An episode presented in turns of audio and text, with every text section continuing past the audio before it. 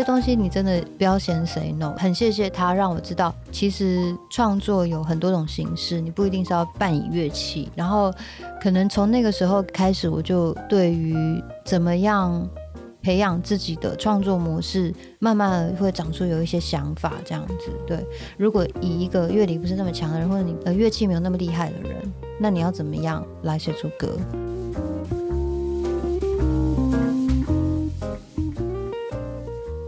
欢迎收听创作者说，我是 Kiss 研究生。我们今天邀请到的这位创作者呢，是阿豹阿仁仁。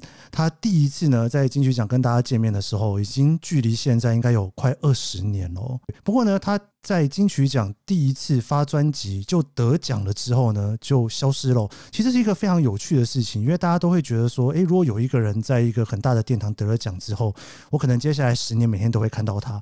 结果没有，接下来十年大家都没有看到他。结果十年之后呢，又马上又在金曲奖上面出现了。那我自己呢，也是在金曲奖上面第一次听到这位歌手，就是阿爆。然后呢，他当时呢，也就是阿爆的爆炸头的爆出现在大家的面前哦。所以大家认识他的时候，可能是在某一次金曲奖认识他的。那在二零一二年的时候呢，他开始在原住民族的电视台主持哦。二零一二年的时候，他呢发行了排湾语的专辑哦，《娃娃样女人》获得了最佳原住民语的专辑奖。二零二零年的时候呢，又发行了《母亲的舌头》，获得了最佳原住民语专辑奖及最佳年度专辑奖。而且还有一首大家可能耳熟能详的歌《Thank You》，感谢呢，也获得了当年的年度歌曲奖哦。今年他出了一本书，好好的交代了一下到底为什么二零零三年得了奖之后就消失了十年的故事，以及到现在一些创作的过程哦。我们欢迎今天的创作者阿豹阿仁仁。嗨，大家好，Kiss 好，我是阿宝阿人人。哎，我发现其实我读完你的书之后，里面全部都在讲我今天想要问你的事情呢，怎么办？那就大家就看书就好了，大家看书就好了。我们今天就到这边结束了，谢谢大家。我看你的书的时候，我真的有一种哇，就是真的是交代的巨细靡遗，很像大家很想要认识一个人的时候，打开来就会觉得怎么那么细节的东西全部都出现在这里面呢？嗯，确实是因为就觉得既然要记录，然后出版社也是蛮蛮有心的啦，对他们希望可以很贴近像我平常跟人家聊天的样子，所以可能你在看这本书的时候，你就会觉得。好像有人跟你讲话一样，是一个文字的 podcast，连用字上面都会用的蛮生活的这样。对啊，我想要聊最一开始你在做第一张唱片的那种感觉，因为想要做音乐，然后做了音乐之后马上就得奖，这其实是很多人可能梦寐以求，但是没有几个人做得到的事情。呃，我第一张作品就是阿爆 Brandy 的创作专辑，然后应该是在二零零三年那一年。呃，发行的，在做这张作品的时候，其实我觉得算蛮幸运的，因为那个时候我们是双人组合，那我们两个人加入音乐圈的契机，其实就是跟一般的。人还蛮像的，我们就是参加电视的比赛，嗯，然后只是这个电视的比赛呢，是同学帮我们报名的，对，因为那个时候就为了一万块奖金，这样大家就想说可以去吃好料，然后同学就很积极想吃好料，去帮我们报名。你是说同学想吃好料，所以想了一下全班谁最会唱歌，就帮他报名？因为其实我们是同学嘛，我跟 Brandy 是同学，嗯，然后那时候我们在学校规定要住宿的关系，所以他会帮你安排很多课外的活动以及一些比赛。我们有很多的歌唱比赛啊、舞蹈比赛，所以我们两个人本来就常常会去参加在校内比赛，嗯，然后就常常获得不错的成绩。可能刚好同学就看到电视，那时候有一个。节目叫《电视大国民》，有一个残酷舞台，是对，然后就看到这个节目，然后就看到奖金，只有看到奖金，是吗？就看到奖金跟唱歌比赛，就帮我们重复了五次了。其实，对对对，其实就是真的只是因为奖金而已。一开始没有什么雄心壮志，音乐圈的梦没有那种时候，对。然后就同学报名了，然后我们就去 audition，然后 audition 完就入选了去棚内的机会，就这样开始了。对啊，可是。你能够去参加这样的比赛，然后就开始你的音乐之路，表示说你应该是。那个时候已经会音乐了，或是那个时候已经知道要怎么去唱歌表演了，所以之前应该有很多的启蒙早就发生了，对不对？音乐这件事情，我觉得对我来说会有不几个不同的阶段了。一个是小时候本来就常常耳濡目染嘛，在我们的家庭生活当中，其实音乐是很常见的事情。对，一方面因为我妈妈她本身就是古谣的歌手，对，她自己本身。本来就是唱婚礼古谣，大家会请他来唱这样子。然后再来就是以前在南部有很多独立的音乐唱片公司，他们会自己出卡带压黑胶，那时候叫三 D 流行歌。的黑胶，黑胶啊！那这些音乐的载体，可能我在家里就因为我妈妈她本身就是被灌录的人嘛，有一些 indie 的唱片公司找她说：“哎、欸，你来录这些原住民的歌曲。”这样，然后那时候就家里会有很多卡带，那等于其实我从小就很常听她唱这些歌，然后在我们的生活当中聚集的时候，就会常常，我觉得是比别人多。时间其实早开始练习唱歌这件事情，很多人都会说原住民很有天赋，可是我后来观察，我觉得是练习的比较多。你们可能一般人的生活很少，从小的时候就开始一直叫你唱歌，对。然后可是，在我们的生活环境里面，会有很多这样的机会，只要是家族聚餐，然后或者是在丰年祭仪的时候，或是一些晚会，在乡里办的一些晚会。另外一个养分，后来是我到长庚之后，我认识 Brandy。然后，因为 Brandy 他本身小时候有学过一点古典钢琴，本身对于唱主唱没有那么高的兴趣，他很喜欢写和声，所以那时候我们学校可能会办一些。唱歌比赛，那唱歌比赛其实学生的性质就是很好玩，他没有去限制你要多少人参加，你只有个人跟团体，但不限曲风。然后他从那个时候，其实他就会开始尝试一些阿卡贝拉，然后帮我们分布。我们 你说你们两个人，我们四个人，个有时候是四个人参加，有时候是两个人。那阿卡贝拉两个人不太可能嘛，因为你就是要多一点声部比较好听。那可能就是身边有很多，刚好在长庚也有很多原住民同学，那我们就会一起去组团，然后。要去练习这件事情。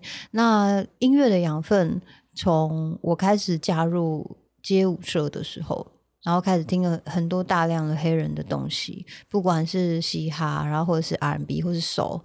会开始接触到一些不一样音乐的养分，而且你又喜欢跳舞，所以等于说能一边跳舞一边唱歌的音乐，就是你特别喜欢。就是我们特别喜欢，没错，对。所以我们很早的时候就开始很喜欢这些比较洋的音乐，然后节奏感比较重的音乐，或是甚至像 Funky 啊、Soul Train 啊、Motown 那时候的的东西都会听一点点这样子。我因为唱歌是音乐的一部分嘛，是，但是创作音乐又是另外一件事情了，嗯、对不对？对，没错。所以你是从那个时候开始觉得说，哎，我也还想要做做看，然后试一点，然后把一些东西加进来。没有哎、欸，我没有那么认真哎、欸，那么认真。那是谁比较认真？Brandy 比较认真。没有开始创作这件事情，其实就是这种发唱片的时候才有所谓创作这个概念，才有这个流行音乐制作的概念。因为以前我们会觉得哇，创作好像是很严肃的一件事情，可是后来你就发觉哦，其实老人家他们常常在创作，我们也常常在创作。只要是你即兴哼唱出的一段旋律，你没有器乐的，可是你有歌跟词跟 melody 合唱在一起，不管它的长短，可能就是就已经是一个创作了。然后比较正式的把它变成一个结构，一个歌的结构，学习这件事情其实是被逼的，是是 真的被被被，被我们第一张唱片公司的老板那时候，他决定要帮我们发专辑，所以我们两个人是冲唱组合。那因为在外形上面，我们其实不是那么符合当时主流所谓甜美，那时候很流行甜美的。你说唱歌一定要长得很甜美，还是声音要很甜美？人要长得很甜美，人要长得甜美，因为比较偏偶像啊。那个时候，我觉得大部分还是因为偶像，他有他商业市场的考量。对，然后那时候他们就觉得我们唱歌很好听，只是那时候还不知道我们会创作，然后只是觉得哇，唱歌很好听，可是长得好像不是现在主流喜欢的样子，那一定要多加点才气在上面嘛，对不对？所以就。给我们下了一个指令，就是哎，你们要培养你们创作的能力，所以这张专辑的歌你们都要自己写。所以有一阵子，我们开始就是接到要做专辑的时候，我们其实是离群所居，我们被关在制作人的家，然后那个时候一个礼拜就是开会，每个礼拜都要丢歌，都要丢歌，他们就是要从我们的歌里面去挑。我们那时候的制作人李俊广先生，很感谢他。如果不是他，我后来真的不会写歌。你说他 push 你？嗯，他那时候就跟我说一句话说，说你这么爱唱歌的人，你一定会有一些很不错的旋律吧。你要不要试看看这样子？然后因为我我不是科班的，就是我可能也没有学琴或是学吉他那些的。我会弹的和弦，可能就是就我本身要练发声的时候才会弹的那些基本的结构，就跟大家的以前小时候学音乐课的那些，以前有参加过合唱团啦。然后大概会是在声音上的训练比较多，对。然后乐理上面的训练就比较少，所以那时候就觉得创作应该不关我的事吧，对。哎、欸，可是你刚刚讲那句话，我觉得很厉害，我很想知道是不是真的、欸。所以喜欢唱歌的人脑袋里面真的会出现一些你没有听过的旋律出现吗？总之这句话就让我去试了。对，后来所以真的有。对，我就后来就去试，所以我在第一张专辑里面就写了一个慢歌跟一个中版的快歌。对，然后那首慢歌后来还有去做搭剧的 OST，对，有被挑中。然后所以我就觉得。有些东西你真的不要嫌谁 no，很谢谢他让我知道，其实创作有很多种形式，你不一定是要伴以乐器。然后可能从那个时候开始，我就对于怎么样培养自己的创作模式，慢慢会长出有一些想法。这样子，对，如果以一个乐理不是那么强的人，或者你的乐器没有那么厉害的人，那你要怎么样来写出歌？我后来对于这件事情比较不会那么有疑虑的的原因，是因为我开始去做环岛古谣收音的时候，就发觉，其实，在原名的古谣里面，他们也没有和弦的概念，他们其实只有节拍。在这样子的这个条件之下，他们可以写这么多的歌，他们可以创作出这么多的歌，然后让那么多人去流传它。所以，只要你喜欢创作这件事情，其实是看。什么样的东西适合你？你可以长出属于你自己的创作模式。因为我听你的音乐，很多那种我自己的感觉啦，就是有的时候听，哎、欸，如果没有特别跟我讲，我可能会以为是一个西方的歌，但是是，但是里面其实不是英文，里面是一个我听不太懂的语言这样子。因为我发现说，这种一些西方的音乐跟你的母语的音乐中间找到那一个。Match 的地方吗？是这样讲吗？对对，后来当然就越做到越久，就这是一个非常好玩的地方，这是做木音乐最好玩的地方，哦、或者是说做非主流语言最好玩的地方。你不管是哪里的人，你什么样的东西。七情六欲一定是共通的。如果你今天不是用他擅长的语言，但是他还可以感受到你这首歌要给他的东西，那就是我已经找到那个共同点。所以你刚刚讲的东西没错，你在我的歌里面会听到很多西洋的感觉，因为我听了很多西洋，我会去听西洋的感觉，要表达哀伤的时候，它大概会是什么样的状态。然后如果是原住民语在表达哀伤的状态会是怎么样？这两个中间可能感觉很像光谱很远，但是。会找到一个方式去 try，把它找到一个有交汇的地方。那个交汇的地方非常小，你要去试很多次，非常小。但是你只要一试到就很酷，它又西洋，但是它有本土。我我好想知道那个小是是在哪里。其实就是情绪，就我刚刚讲，我说的东西都是情绪跟故事出发，嗯、所以我在写歌的时候，我一定会先想好我这件事情要讲什么。比方说，我有一首歌叫《吓一跳》，我那时候就要写这首歌的时候，它是一个介绍菜的歌，所以我那时候想说，我在介绍菜的时候，它是一个很综艺的感觉，它是很开心的说：“嘿，你看这边有什么？基本上原名半桌这样。”所以，我希望它的 速度 BPM 是很快的，它是一首快歌这样子。然后，它在里面会有很多不同的角色转换，为什么呢？它中间我可能会设计一段，就是说有点像现在我们很多。的年轻人都不认识这个菜了，所以我中间有一段 bridge，我就会设计说，你最喜欢哪一道菜？哪一道菜最让你吓一跳？很像一个主考官在发问这个问题，然后对面的人就会一直回答不同的菜名，可是他会一直问一样的问题：哪一道菜会让你觉得吓一跳？他可能回答卤肉饭。哪一道菜会回答让你吓一跳？蚵仔煎这样子，就是这个逻辑，就是。这个生活的场景一定要再搬到我的歌里面，所以我在唱的时候，我不用去想我这里要大声小声，因为我就是只要表达那个场景我想要的，它就自然会有一个情绪张力在这个音乐里面，自然。而且你刚刚那描述的，是不是就是一个可能你在家里面或者是在部落跟朋友里面真实会发生的一段过程？对，所以我的歌都一定是真实发生的，我一定要写真正发生的事，然后我有感觉的事情。嗯，因为我刚刚就在想到你在聊到说那个。你会把一些你比较在家里面你自己的母语的一些情境，又跟英文的一些结合在一起。然后英文的歌其实我不知道是最近还是以前就是这样。你去听那些 Top 40，其实十首歌大概有九首可以跳舞。然后你又是一个很喜欢跳舞的人，然后感觉好像你又可以把母语的那种东西带进来。那个是你找到的一个很有趣的交错吗？因为我以前好像比较不会听。原住民的歌手一直在唱，真的一直在跳，一直在跳，一直在跳，然后节奏很大的歌。但是你就是在做这件事情。对，我就是在做这件事。You are right。对啊。我记得我这两天三天，我通常我只要就是确定要跟一个创作者有一个对谈的时候，我大概就会前两天开始就是全部都是他的作品，然后像你的音乐，我觉得我不管我在做什么，我都会放你的音乐这样。然后我发现我完全没办法听你的音乐工作，因为我就会站起来，我在做一做就会就整个就站起来了。我想说，对，如果你要工作的时候，你可能要听一粒搞路的。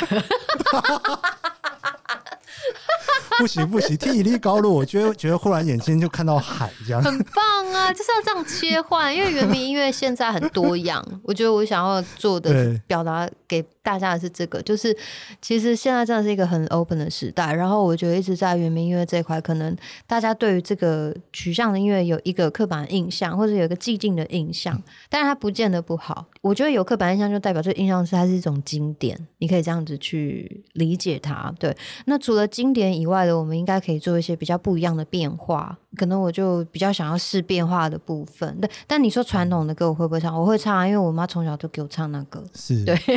所以应该是说，这个也是一个后来我发觉，这是后来发觉的啦。就是我觉得我跟我妈妈在做一样的事情，就是以前的古调其实是很单纯，只有人声，然后大家一起领唱、打唱、领唱、打唱，然后打节拍嘛。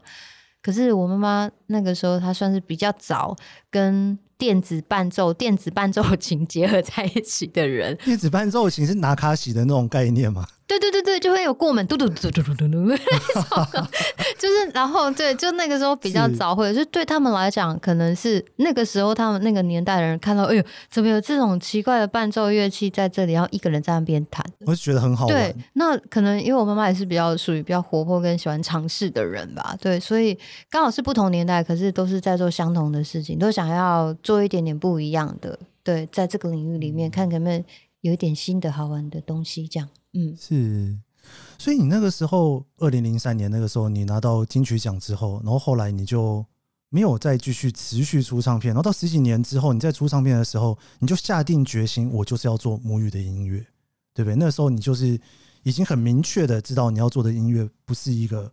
华语市场，你想要去做一些更接近自己内心的东西，嗯，就会想要接近自己喜好，没错。因为有几个转类点啦，就是一开始那时候做东海三声带的时候，在收录的过程当中，就听我外婆他们讲那个歌的故事跟用意，就觉得哇，嗯，音乐有一个部分真正就是要这样子。它是为了很多，有时候是传递讯息，然后或者是安慰，然后是传承这样子，还有很多故事带在这个里面。我就发觉这个东西真的很蛮触动我的。后来看看，好像现在那个时候好像也没有人尝试跟西洋流行乐融合的这么紧密。对，一、定有一些前辈有试过，比方说跟古典乐的，就也是很好听，或是跟现代乐器，但是。电音尝试整张的，然后或者是说比较西洋、比较 soul、比较 funky 的感觉，比较黑人音乐元素比较多的，好像比较没有。那我觉得，对，我觉得这个是可能是我听音乐的养分。那我想要结合，可能我想要把我喜欢的东西结合起来，然后我也不确定它会不会 work。对，其实我不确定，我真的不确定。其实应该是 work 吧。我印象很深刻，就是前年金曲奖你拿到最佳专辑奖的时候，我觉得那个感觉很不一样。哎，就是说，因为你之前拿原住民语的专辑奖，那感觉好像是说，哎，原住民语的这种感觉是有达到在那个地方的一个顶尖，或者是大家喜欢的。但你拿到年度最佳专辑奖的时候，就像你刚刚讲的，你想要做给。更多人听到的那种感觉，所以那种被肯定的感觉是很不一样的。就我觉得也是很蛮感谢金曲奖还有评审吧，因为可能他们有听到这张可以跨越的地方，然后以及他想要传达的一些突破之类的啦，或者是一些尝试跟冒险。对，然后最重要的，它是一个流行专辑，其实它的乐风非常流行，我就觉得应该可以去做更多的尝试，而不是说。为什么当初会想要做这用这个语言来做？当然是因为这个语言它本身韵律感很强，韵律感那么强的语言，我就觉得那它不就是跟英文或拉丁文很像吗？那有一些语言，它在跟比较有节奏感的东西，或者是它不会阻碍我旋律的发展的这种语言，就非常适合创作人用。其实，在英文也是一样，有时候它的英文词很短，但是你可以拉很长的音。对，就相对来讲，对于旋律出发的人，它是一个比较好使用的一个工具。对，那它又刚刚好是我的母语，然后但是我又那么的不熟悉它，也可以借此来去练习。运气好的话，可能有一些人会喜欢的话，那大家就可以一起跟着我念。虽然你你也不用担心你有没有念错，可以轻松一点去看待这个所谓的文化的东西。因为我现在大家在讲文化，什么都很怕很很严肃或什么的，因为这些文化其实都是生活累积的样子。如果你想要创造一个新的流动的样子，以前的东西在现代，你可能就要试图让它走进别人的生活。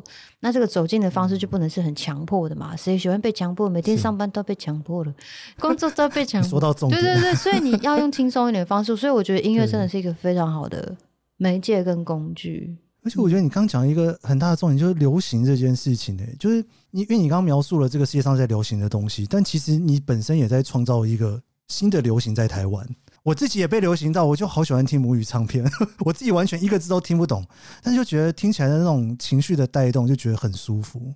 我觉得很幸运，就是还有一个是我可能是比较中生代的歌手，我在看现在的这个市场的时候，对我来讲就觉得太棒了，就是你可以发表任何你想要的样子，然后你只要你可能要花一点时间。经营一下你自己的自媒体，然后找到你的同好的人，你就会有可以去 support 你的人，或者找到你的听众。因为做音乐的人或做创作的人，我觉得最需要的就是有人听，不管多少。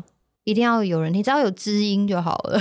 是他知道你，只要有一个人，他知道你做这件事情在干嘛，然后那个东西就会去激励你去再往下做。对，我觉得是这样。然后还有一个东西是，可能真的是拜网络所赐，现在的听众很有趣，他们可以一次接收很多不同的 style。这也就是为什么我当初觉得，哎，要再做的话，我不会选华语歌，因为华语歌很好，我觉得还是有很多需要情歌的市场，它还是现在台湾来说占大多数，要不然不会那么多人去 KTV 嘛。对，也可以去 KTV 唱母语歌，对，但是是比较少，我还是会蛮客观跟实际的讨论跟看这件事情。那除了华语音乐以外的流行情歌跟慢歌，我觉得那是很台湾的一种味道以外，那还有没有别的可能？我觉得这个就是我们在这里很可爱的地方，因为它可以容许你表达你自己的样子。是哇，我觉得阿豹真的是一个非常强烈实验精神，真的是实验精神的。对对对，我就是会想要做做看，因为你要做，你才知道修正什么地方。我们今天很高兴邀请到阿豹阿人人来跟我们聊聊他的创作。我们稍微休息一下，下一段节目我们会继续聊他的音乐创作故事，以及这些故事背后的那些故事。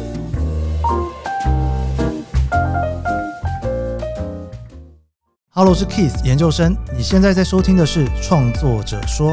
每一集节目，我会邀请一位创作者来跟我们聊聊他的创作故事。我们邀请过畅销作家、导演、编剧，也邀请了创作歌手、布洛克、YouTuber、Podcaster 来一起讨论对于创作的想法。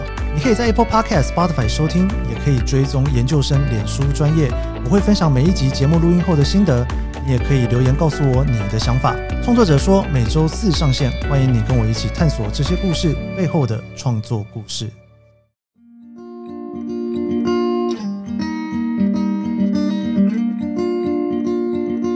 大家好，我是创作歌手阿豹阿亮亮，欢迎你收听创作者说。我觉得创作就是一种释放，释放你想的、你不想的，都释放。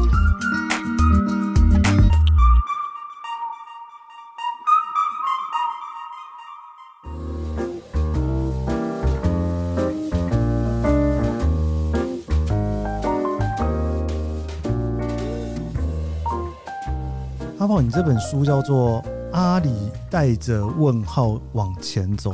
我想这一个句子啊，我一听到的第一件事情就是哇，这个是科学家在做实验呢，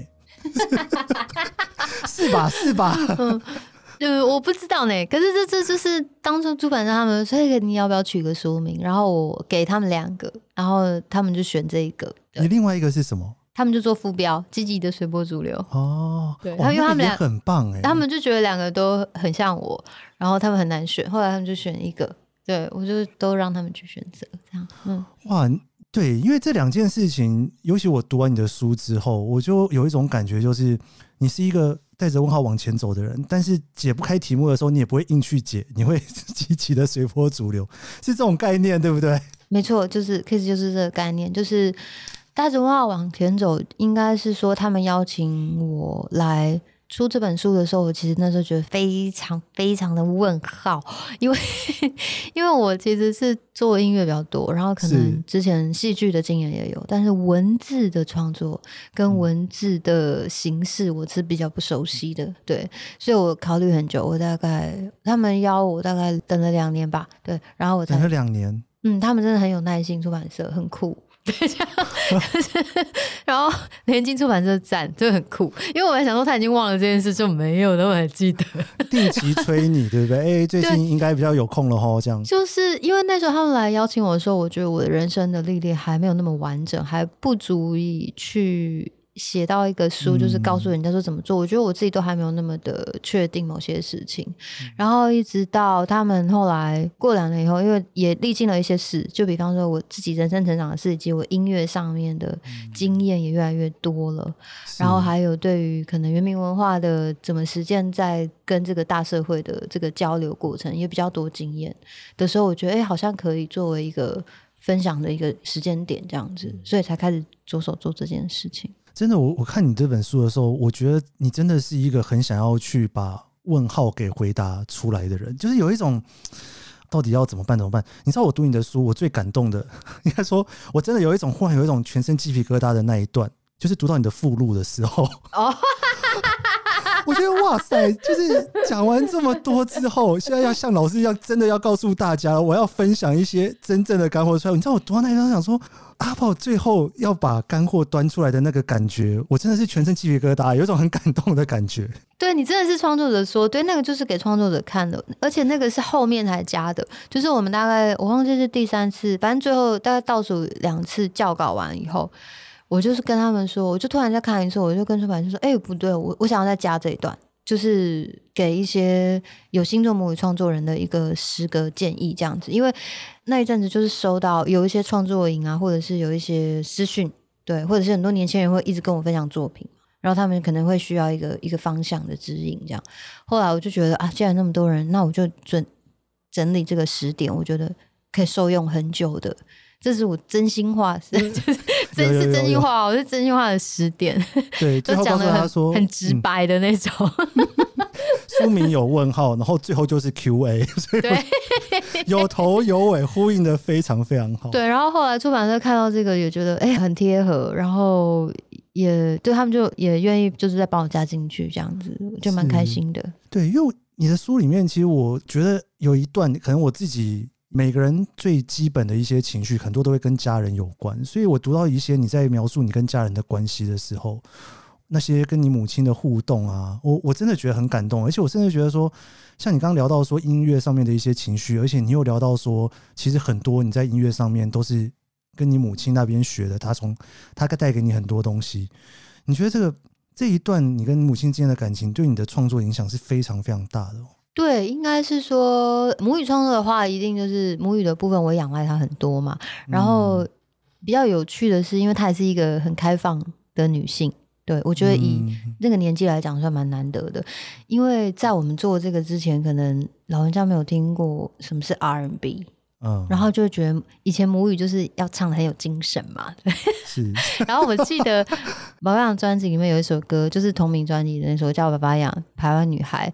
这首歌是一个非常 whisper，前面就是很低音，然后有点慵懒的 R&B 的歌。对。哦、然后他听到的时候，他就说：“因为很多人喜欢这首歌，为什么这个要唱那么懒惰？”对。就是他会有他的审美，教训你的那种心情在讲的吗？他是有点教训，又有点疑惑，可是又觉得 是不是年轻人喜欢？就后来他会有一个部分是 open 的，对，因为他知道现在是做我的作品，对，不是做他的作品。因为之前做外婆的作品的时候，就是外婆说了算，外婆说不行就不行，对，我们就 follow 他。那现在是做我的，然后他就会想说，为什么要唱这么懒惰？啊，在百万那，爸爸呀，爸呀。萨利达，他就没有办法接受这种气音的。你说他是当场很生气，是不是？我我教了你那么多，结果你居然给我唱这种歌出来？没有，他是因为我唱完 demo，就是要进录音室之前，我们有其实会有很多的，比方说发音的矫正，我会在进录音室之前就自己先练习好，确让他确认。然后他可能在听我唱这个 demo 的时候。他就会说一定要唱成这样子嘛，那么气音的这样子。我说对啦，这个歌就是要这样，因为 R&B 你知道它有很多这种气音的 whisper 转音的东西，对。然后，但是他也不会去禁止你这么做，他只会觉得这是什么。然后后来可能因为社群真的很棒，你知道吗？开始转贴 MV 的时候，下面会有很多留言说什么那么好听，那么好听，他会慢慢开始被洗脑。但 是他说，你有邀请他一起来试试看吗？他的唱法不是那样，他们古调的唱法是共鸣是比较偏鼻腔跟头腔的，嗯、对他们的认为的好的声音是亮的声音，嗯，是很亮的，共鸣是很亮的，就是很好听。像我唱那个呀古大音，他们叫这种痛，就是他们喜欢清亮的痛，不允许太萎靡，萎靡不行啊，那种 R&B whisper 不行。就是你为什么唱歌没有精神？你生病吗？他就会这样子。你跟你母亲真的感情非常好。对，因为我觉得可能也很少小孩子。其实，在他以前录黑胶的时候，他们那个年代的歌手有一个很有趣的东西，就是他们会有一些很流行的旋律，可是这个流行的旋律的词，他们会转换成。唱者会自己再重新填词进去，所以他很早以前就尝试做创作这件事情。可是他们那时候没有所谓创作歌手的概念，嗯，对。然后是后来就是哦，他开始跟我做的时候，他会知道说哦，原来这就是创作歌手。他也是后面自己在学习。对，他没有跟你讲说，如果这是创作歌手，我也是啊，这样。对，他就会这样跟我讲，他说这样子就是创作歌手喽。那我也是，我说对，你是。对 你怎么现在才是？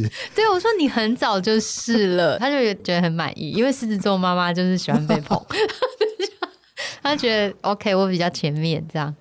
哇，因为你书里面有聊到说，其实你母亲开始生病的那几年，其实那时候也还在做音乐，还在发唱片啊。对，对那个时候其实会有一道给你的影响，或者你在创作里面会从这里面感受到一些事情吗？就是会觉得时间很要把握，因为。开始知道身体不好以后，我们其实在做很多事情。我觉得他自己也自己在做一个哦，我好，我在这个人生可能能够为我的家人贡献多少就贡献多少，大概会是这个方向。对，所以很多事情就是我们会一起去创造很多，可能是音乐，除了音乐以外，还有另外一个是 创造一些旅行的行程。多做一些彼此想做的事情，然后一起做。对，我觉得是大概是这样的方向。了解了解，哇，这真的是一个很有趣的过程诶。因为你母亲也不听英文歌嘛，对不对？她应该是不听的。她听，她听，她听。因为我爸爸是开计程车的嘛，在还没有考上警察之前，对。然后那时候计程车不是都会有广播吗？我小时候印象很深刻，是在我爸爸的车子里面会放两种卡带，一种是阿爸合唱团。因为他们很喜欢听那个和声，然后是轻快的。You are the dancing queen，这是一种；另外一种就是三 D 母语流行歌，就会出现这两种卡带。他们那个时候，所以我就极端哦。对，所以就极端哦。所以我觉得有的时候是看你的生活里面，有时候会自然给你这些东西，你就会 mix 在里面。然后还有一个东西是，其实他们在给我听这些东西的时候，或者是我在车上跟着他们一起听的时候，并不会有人告诉你什么是好，什么是不好，这就是他们喜欢的。然后你就跟着听就，就哦，也可以这样子，哦，也可以那样这样。但有个共同点，我妈妈喜欢听有节奏感的东西，我也是。对，我们喜欢听节奏比较强烈的，像阿爸也是很强烈啊，很多很多 grouping 的东西。所以你的风格其实，在小时候计程车上面大概就已经确立了。应该是我我的风格，居然是在计程车上面。上面 Crazy Girl。那时候就已经确立了要把这两张卡带混在一起变成一张这样。对，也是因为我爸爸妈妈他们的场景生活移动啦，所以他们会接触到除了原民以外的族群嘛。在高雄也是那时候有很多的不同的各自地方来的人，大都会区嘛，然后认识就会分享啊这样子。所以我觉得可能融合这件事情，在我的成长过程当中是一个很自然发生的事，所以我并不会觉得。特别怎么样？因为我读你的书的时候，你有聊到说，在你年轻的时候，虽然你你现在还是很年轻啦，但你里面的年轻应该是更年轻的时候。你觉得那个时候你会对于音乐的疑问会特别的多？尤其你讲到一个句子，我想把那句子念出来，因为我我自己非常喜欢啦。因为你聊到说，其实你给年轻人的一个概念是，你不需要那个样子去撑一个价值。如果真正有东西可以给予别人，别人就会尊重你。其实这句话也是对于你。年轻的你说的嘛，所以你年轻的时候真的会觉得说有某一个价值绑在你的身上，你一定要去把它做出来才行嘛？我其实比较不像是这样子的人，对，不像是这样的人。嗯，我觉得，比方说，为什么会有普通女生这个称号？好的，嗯，因为现在可能我们受一些采访，他很需要下标嘛，然后女生就是女神，嗯、男生就是男神啊，好像没有别的话了。然后我也知道，可能媒体的工作他们需要这样子东西，对，有时候不见得是写的那个人喜欢，有些就是别的考量。那我一直没有给这个东西的时候，他们可能就会下一些什么。很夸张的啊，什么什么原明天后还是什么之类的那种，我就会觉得哦，好严重哦，这样子。那我干脆就自己想一个我可以接受，就普通女生，因为我就觉得普通人比较特别，因为女生太多了。对，就是就像我会回到刚刚你讲的那个东西，就是你在做这个东西，你开始被看见，会有很多人对你有很多的期望跟投射。嗯，你要搞清楚这些期望跟投射是不是你要的。你可以不用当面回绝他，可是你回家一定要想清楚，这是不是你要的。如果不是你要的，不是你真心想做的，你会做不好，因为你在做这件事情的时候本身不快乐，在创作这件事情的源头的时候，他就不快乐了。你是会想要去找到答案才把往下走下一步的人？我也没有诶、欸，我还是会回到我讲。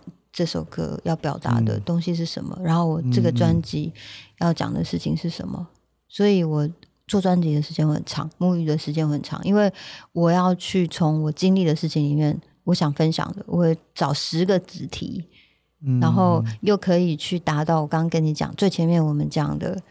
流行跟这个母语的音乐里面的很中间交叉很小很小的那一块，对，对，所以这个东西就会比较久一点。然后我觉得还是会作为创作者，你还是要回到一个东西啦。如果是真的就是创作者的话，通常都会是这个是我当初做第一张母语专辑的时候，那个跟我合作的那个台湾组的。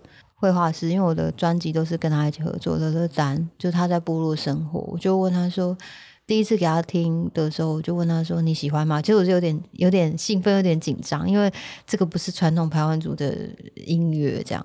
他就说，那你喜欢吗？我说我喜欢啊。然后他说，那你喜欢就好了。问我干嘛？是不是？不是他的意思，就是说，如果你创作这个东西，你喜欢的话，嗯、就。你自己有没有真的喜欢？如果你真的喜欢的话，就会有真的喜欢的人靠过来。嗯、对，就是因为他这样这样子跟我讲的时候，我就觉得，哎、欸，真的好像是这样子。就你可能不用去预设这么多人喜欢，或者是有多少人喜欢。对，嗯、最主要是你要把你要讲的事情讲清楚，然后喜欢这个信念的人，你讲的够清楚，喜欢这个信念的人，他自然会告诉你他所感受到的，应该是这样子。嗯，听起来感觉是说，因为我会被这样子的音乐感动，然后我因为被这样的音乐感动，所以我把这个音乐给写出来了，然后也做出来给大家听到了，所以也会有跟你一样的人会被这样子的事情感动，同样的音乐，类似的音乐感动，然后那些人可能就一直聚，一直聚，就越来越多，越来越多。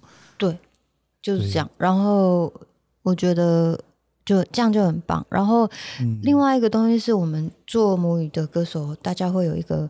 投射就是他会觉得你是一个文化传承者啊，母语那么严重，对对对，就是不 不管你自己有没有需要接受这个东西，那你开始唱的时候，就是多多少少一定会把你跟这个连接在一起。那可能一开始有一些比较年轻的的创作者，他就会觉得这个东西很有压力。就是，哎我没有要那样哎、欸，我只是喜欢唱这个，我只是喜欢唱唱我们族群生活的事情，然后轻松的讲而已，我没有没有那么远大的志向，就觉得压力很大。然后后来他们就问我怎么样去看待这个事情。其实应该这么讲，就是文化应该是你的养分啦，不是包袱。那其实也因为我们有这么特殊的东西，所以我们可以写的题材比别人多。你只要想这一点就好了。你刚刚讲“传承”这两个字，我一讲出来那一瞬间，我就忽然有一种压力很大的感觉。对，是不是？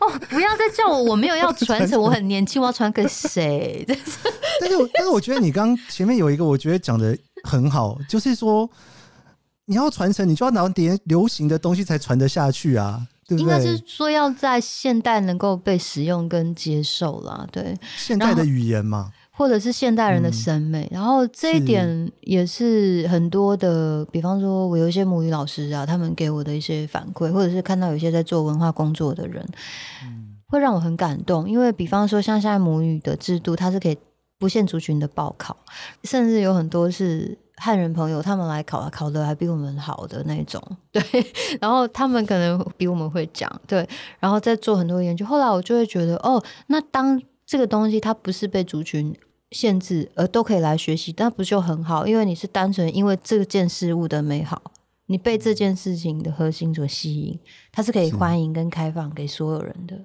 不要是，比方说是跟记忆有关，它确实是有一些某些血脉，或是某些特定的人，比方说记忆的传承者啊，或者技师啊，他们他们他们可以做的那个东西，你不要去触碰它，也不要去冒犯它。嗯、我觉得在音乐或者其他的生活文化、公益文化里面，它是很欢迎，包含像有一位台湾族的比迪老师叫邵尼瑶，以前台湾笔笛是只有男生可以的嘛，他是少数女性。刚开始在传承教人家吹鼻笛，后来我就看到他的分享，他很棒。他不是只有教原住民，他甚至在台北有很多的学生去跟他报名，他都收。只要你想要学这个东西，我就教你。是，是，对。然后这个东西就会让这个乐器它可以流传下来。然后，因为像以人数。人口红利来讲，我们一定不可能。台湾组才十万人，我们十万人这边不可能每个人都吹吧吼。那如果 那么多不同的族群一起来使用它的话，那它是不是就更多人会认识？对对，对，我觉得这个概念是我蛮喜欢的。对，嗯，其实有有点像是你刚刚在讲到说，你写的每一首歌，那首歌一定都会是你自己经历过的事情，或者是你你身边，像你刚刚讲的说，有一点像玩游戏的歌啦，或者是什么的。对，所以。每一个创作者，就像包括像你刚刚讲的，在吹鸣笛的，或者是说像你在做音乐的，嗯嗯，你们是不是就是会把自己的体验？我现在二三十岁有三十岁的想法，三十五岁有三十五岁的想法，四十岁有四十岁的想法，你的音乐会这样子跟着一直改变下去吗？会，然后这个东西会。因为现在做的经验比较多了，后来我就会发觉，这就有一点比较 deep 一点，就是跟自己比较有关的。是你一开始可能只是单纯写歌，就旋律就技术上的。可是为什么现在我一定要找跟情绪、跟记录我生活有关的事？因为同样的时空，以前老人家也是在用歌谣记录他们的生活。我在现在的时空，我想跟他们做一样的事情。我觉得这是一个现在的延续这个文化真正生活的方式。了解，你不一定要穿穿的全身都是族服，或者是你不一定。当然，在某些时候你可以，然后，但是你可以用很多比较内在，跟他们模仿，模仿他们，跟他们一样的生活方式跟生活逻辑，在现在这个时空找我们可以实践的方式。了解了解，我就想问一下阿豹，你接下来的创作，你想要往什么不同新的方向走下去吗？那其实已经有主题了，可是我最近我现在在填掉，对我现在我很我很清楚的知道我要做什么，但我不能告诉你。哎，okay, 好 我因为我现在正在开始删去我的主题，我就一直会，我就是我会想一个大的题目，那这个题目是什么？专辑名称，我都会先想专辑名称。我的方式是这样，对。那在这个专辑名称里面，我所塞的所有的字体，就是我的歌名，就是我想要讲的十件事或八件事。现在可能是八件事，对，不管，就是那这样就会去定定我每一首歌我想要讲的样子。什么时候会发生？本来应该是第二次疫情爆发那时候，我要去填掉地，然后后来就是因为因为疫情呢，我们就不方便去部落了，哦、所以对，所以我可能填掉完，然后才会知道。希望。明后年吧，对，嗯.因为有蛮确定的主题想要讲什么，然后只是要去拜访跟实际看一下，可能现在发生的状况是不是那样，或者是哎，其同一件事情，其他不同的部落发生的事情或状况是怎样？嗯，好期待哦，因为毕竟。音乐完之后，又一本书交代了这个过去的情绪跟自己的一些经历啊、经验之后，然后接下来又要再有音乐新的出现。其实我一直有做呢，我做新人呐、啊。哦，对，对，对我自己有一个，因为我后来就。大家就会想说啊，你都不出，我会想想说，哎呦，一直叫我一个人出，我压力也太大了吧？然后就跟着带年轻人一起，因为我做创作营嘛。然后现在就是希望给自己一个目标，像我们今年也有入围金曲奖啊，那个 Nawa 的合集，就带年轻人一起做一人一首母语创作单曲，然后从 MV 到演出。然后今年又出了一个台湾女生叫 Givi，对，他也是从合集里面，然后自己开出创作。而我的目标是希望每年都可以发一张母语专辑，不一定要是我。也有可能是年轻人，是，对，然后因为在做的这个，你要实际做啦。我真的是比较实做派，就你做的过程当中，不管是做别人做自己，有些东西你比较不会钝掉。嗯嗯，对对，因为我觉得做音乐是一个功，它是一个像技术一样的。是对，不管在训练脑或者是训练你的生理机能各方面，你要做才可以维持到一个状态。我本来已经是刚刚想要问最后一题，但我现在真的很想问你刚刚讲的这件事情。你，你说，因为因为你聊到说你一直做创作之后，然后你又开始给予，就是你开始去教别人，然后带着别人去做。你觉得你开始去带着别人做的这件事情，是不是也也是你自己创作的一个养分在里面呢？我觉得后后来多多少可能会对，然后还有一个东西是，嗯、可能我开始做了一个比较不一样的。路以后会有一些想要尝试这个路子的年轻人，他可能也没办法去问别人嘛，因为没有人有相同的经历，所以他们也只能来问我。对，而且你有写 Q&A，怎么融合跟流行音乐？他怎么跟这些可能一般怎么样跟行业内的人工作跟沟通？他们会问我这些事情，然后我就都会讲。那为什么会讲？很多人都说你干嘛要给他们讲那么多？为什么不要讲那么多啊？这些东西你死掉了又带不走，对。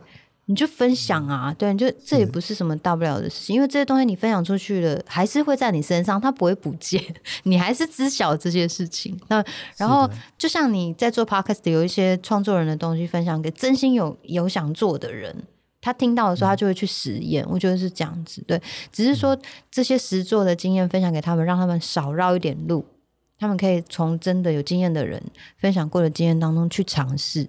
这样子，然后，再试试看。对对对，然后还有一个东西是我这个是我自己的一个小愿望啊。为什么会每年都想要发一张？是因为后来觉得台湾的听众真的超级有趣，然后包容度很大。那如果我很想要原名流行音乐有一块自己的听众，可以有。讲简单一点，我现在开了一个演出，要有人来买票嘛？那开要听过我的歌。如果我现在可能已经有累积一些群众，我可以做到这样的事情。但是对于整体的原名流行音乐来讲，它有这么大的影响力吗？你一个人没有办法。所以如果可以交叉不同的群众，或者是每个人每年都一直继续发，那它可以养到一块群众。我们也不需要很大。可能五百、一千的专场或一百、两百的专场就可以了，但你要持续有作品去供给给喜欢喜欢听原原住民流行音乐的听众来去养它。如果觉得这个才是真正对原民流行音乐产业有帮助的事情，这样也可以让这个。喜欢的族群越来越大，然后大家可以有更多的选择，可以听到更多的东西。对，就是不要只有阿宝，也不是只有我们。就因为像为什么想要做新人，就是因为我后来做了一些创创作营，从他们教的歌里面，我真的吓到。就就比方说，就是哇，因为他们现在可能听 Kendrick Lamar，他们会把这些东西。融合到他们，就是有一些母语饶舌的 group 就很强，我觉得好好听，我就是会瞎到想说，哇，这些东西如果没有给一般人听见，没有一个机会让他被听到的话，太可惜了。所以，对，所以可能我们的动作比较慢，嗯，但是还是用我们的方式，慢慢的让他们可以累积，然后发表这样。对，哇，最后最后，我想请你。一两句话跟我们分享一下，你最希望大家从你的创作里面学到什么，感受到什么？我跟你讲，我知道你会问这一题，我想很久，我在那边想很久，因为你很认真访问创作人，我就认真想一下。我觉得后来总归一句话，我希望大家从我的创作里面听到释放，因为这对我来说是一种释放。我在做每一首歌都是释放，喜怒哀乐释放，然后或者是我想跟你分享开心的、不开心的、舞动的，或者是放空的。都可以，希望大家在听这个音乐的时候，你可以有一段释放你自己的、你想释放东西的空间。真的，不要再听你的音乐，然后还坐在桌子前面要站起来，也可以坐走一走，也可以坐在那个。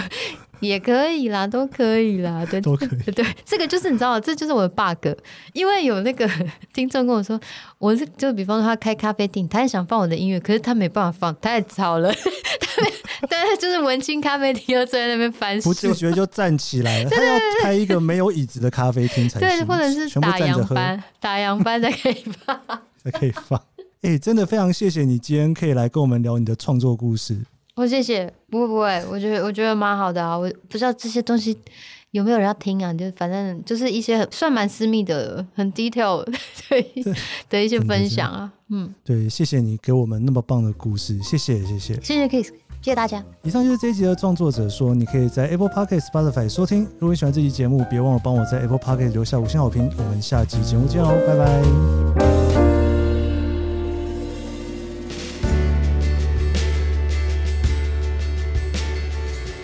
在跟阿豹录音的前几天，我一直在反复看着他的资料、音乐，然后不断想着，到底是什么样的缘分，会让一个人愿意在做出一个作品得奖之后，沉寂了十年，然后又再次出发。从书中，我好像得到了这个答案，但还是没有办法释怀。今天，我真的是带着这个问号来录音，想听听看，能不能从他的声音中找到不同的答案。创作、现实、各种际遇，其实都不断影响着我们人生往前走。好像什么应该的事情，看似理所当然的事情，甚至是统计可以量化出来的事情。当我们真正面对到的时候，才会看到背后的那些难以做决定的种种困难。谢谢阿豹，不管是从书中，还是从今天的对谈中，无私的跟我们分享了他创作路上的种种难题。更重要的是，那个面对挑战的心态，还有无畏的信念。谢谢你收听这一集的创作者说，我是 Kiss 研究生，我们下集节目见。